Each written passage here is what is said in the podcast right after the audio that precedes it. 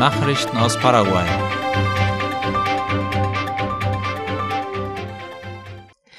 Indert überlässt der DINAC ein Grundstück für einen zukünftigen Flughafen in Carmelo Peralta. Das Institut für ländliche Entwicklung und Landbesitz Indert hat der Luftfahrtbehörde DINAC insgesamt 159 Hektar Land für den Bau eines Flughafens im Bezirk Carmelo Peralta in Alto Paraguay abgetreten. Wie die staatliche Nachrichtenagentur IP Paraguay berichtet, übergab der INDERT-Vorsitzende Gael González gestern dem Präsidenten der DINAC, Felix Canazawa, die Eigentumsurkunde. Finanziert wird der Bau der Start- und Landebau vom Wasserkraftwerk Itaipu, dessen Arbeit eine Investition von einer Million US-Dollar erfordern werden, so Kanazawa. Er fügte hinzu, dass die DINAC für den Bau der Flughafeneinrichtungen verantwortlich sein wird. Die Regierungsbüros sind fertig. Was noch fehlt, ist der endgültige Test der Elektronik in den Gebäuden, wie das Ministerium für öffentliche Bauten und Kommunikation MEOPC berichtet. Der Leiter der angestellten Baufirma Ruven Galeano bestätigte, dass die Bauarbeiten und die elektrotechnischen Installationen abgeschlossen sind.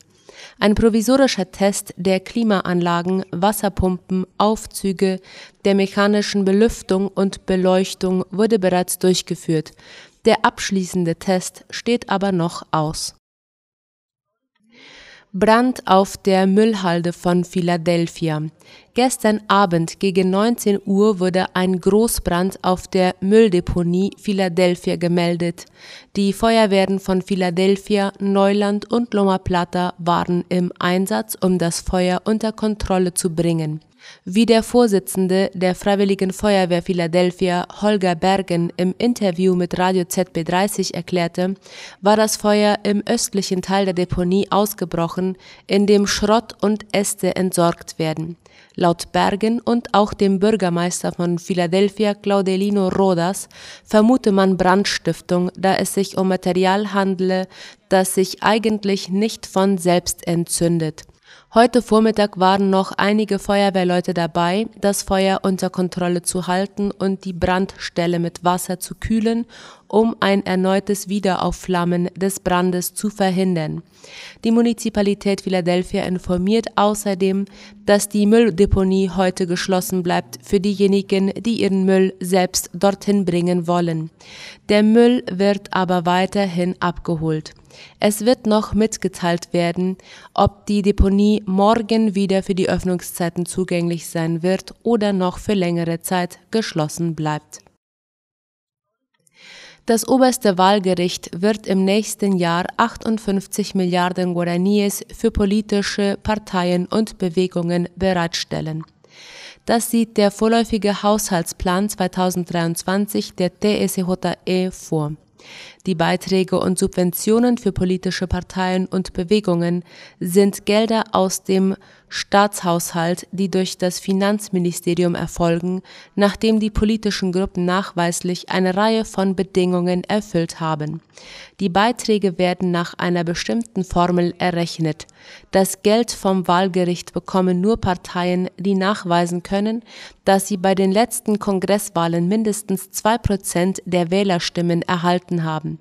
Nach dem Gesetz darf der Beitrag maximal 15 Prozent des Mindestlohns für jede Stimme betragen, die die Partei oder Bewegung bei den letzten Wahlen erhalten haben.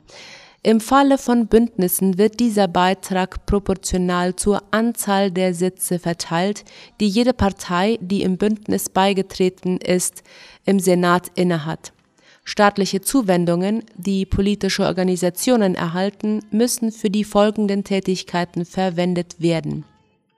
Zur Schulung der Bürger im Allgemeinen, für die Bekanntgabe ihrer Programme, Vorschläge, Grundsätze und Werte, zur Ausbildung von Parteimitgliedern für deren Wahrnehmung von Aufgaben in der Partei, zur Erforschung der nationalen Realität, für die Deckung der operativen und administrativen Kosten, die einen reibungslosen Betrieb der Partei ermöglichen, mit Ausnahme der Ausgaben für Wahlkampfaktivitäten und Öffentlichkeitsarbeit Die nächsten Wahlen des Landespräsidenten und seines Vize, der Gouverneure und des Kongresses finden am 30. April 2023 statt. Laut dem Wahlkalender des TSJE reichen die politischen Organisationen derzeit und noch bis zum 14. Oktober ihre Wählerlisten beim Wahlgericht ein. Mit Blick auf die kommenden allgemeinen Wahlen hat das Wahlgericht die Nationale Wahlkommission gegründet. Sie setzt sich laut Resolution Nummer 136 aus den Mitgliedern des TSJE-Direktoriums und mehreren Abteilungsleitern des TSJE zusammen, wie das Wahlgericht bekannt gab. Leiten wird die Kommission Luis Alberto Mauro aus der Abteilung für Wahlberatung.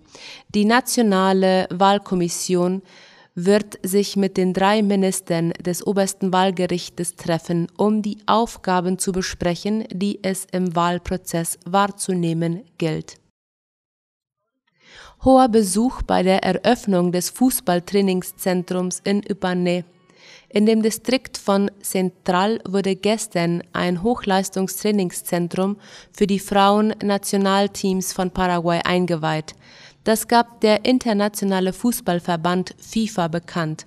Gekommen waren zu der Einweihung neben Staatspräsident Abdo Benitez und seiner Ehefrau Silvana der FIFA-Präsident Gianni Infantino und zwei FIFA-Ratsmitglieder, der Conmebol-Präsident Alejandro Dominguez und der Vorsitzende der paraguayischen Fußballvereinigung Robert Harrison sowie die Vorsitzenden von weiteren acht Conmebol-Mitgliedsverbänden Argentinien, Bolivien, Chile, Kolumbien, Ecuador, Peru und Uruguay.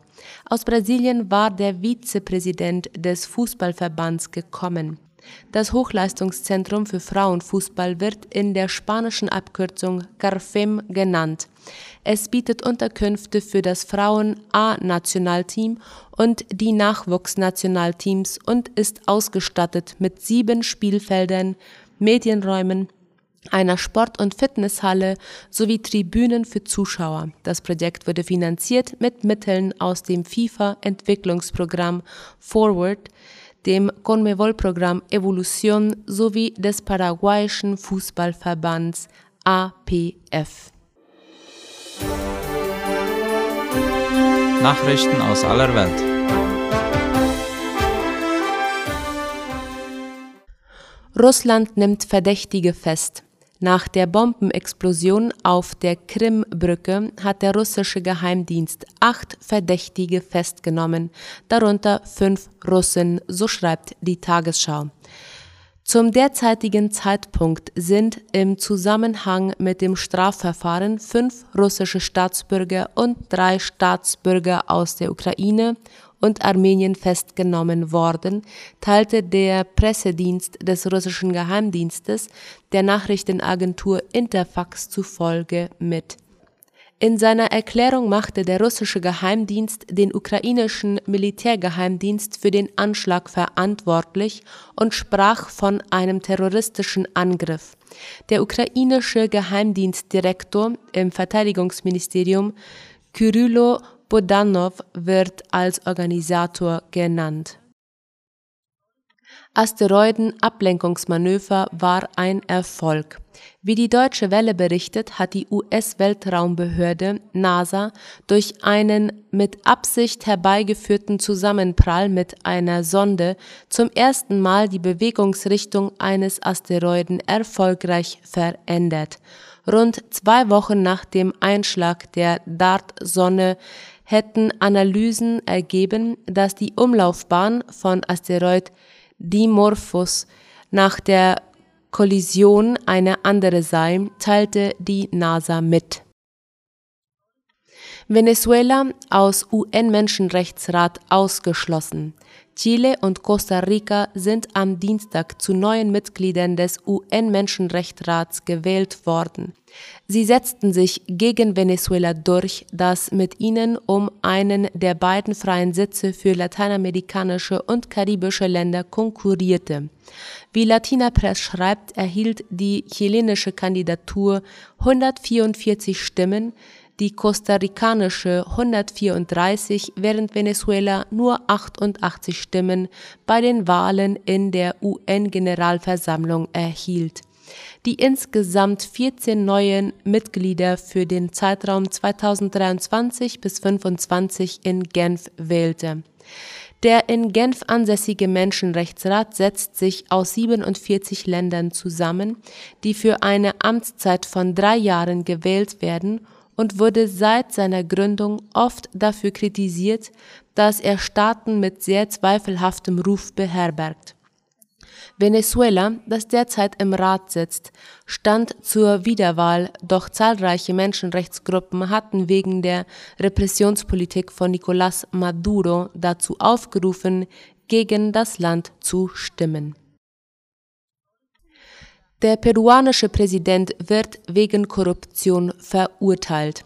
Die peruanische Staatsanwältin Patricia Benavides hat im Kongress eine Verfassungsbeschwerde gegen Präsident Pedro Castillo eingereicht, wie die Deutsche Welle schreibt.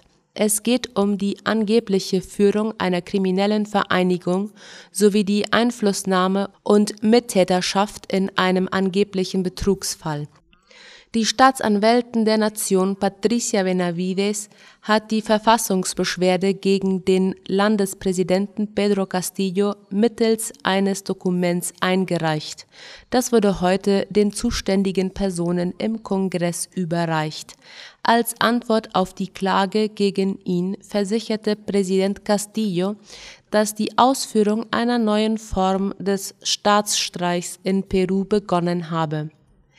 Der Präsident wies die Anschuldigungen zurück und verurteilte die Arbeit der Staatsanwaltschaft. Diese habe politisch gehandelt, nachdem sie mehrere Razzien angeordnet hatte, darunter eine im Haus seiner Schwester, so die Anschuldigung. Das Dokument der Staatsanwaltschaft muss nun vom Unterausschuss für verfassungsrechtliche Anschuldigungen des Parlaments geprüft werden.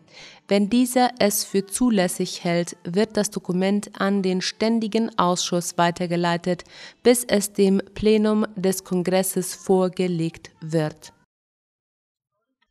Morddrohungen gegen Journalisten in Rosario, Argentinien.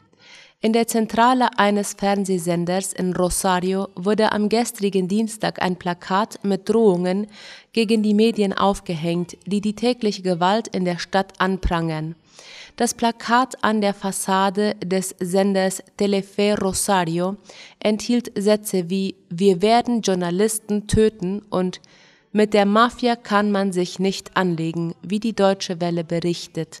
Die mit roter Farbe gemalte Todesdrohung wurde nur wenige Meter vom Denkmal der Nationalflagge entfernt in der argentinischen Stadt Rosario gefunden.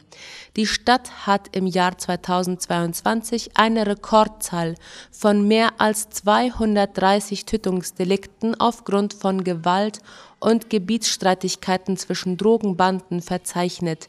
Der Verband der argentinischen Journalisten ADEPA, in dem die journalistischen Medien des Landes zusammengeschlossen sind, warnte in einer Erklärung vor der ernsthaften Bedrohung durch die in Rosario operierenden Drogenhändler.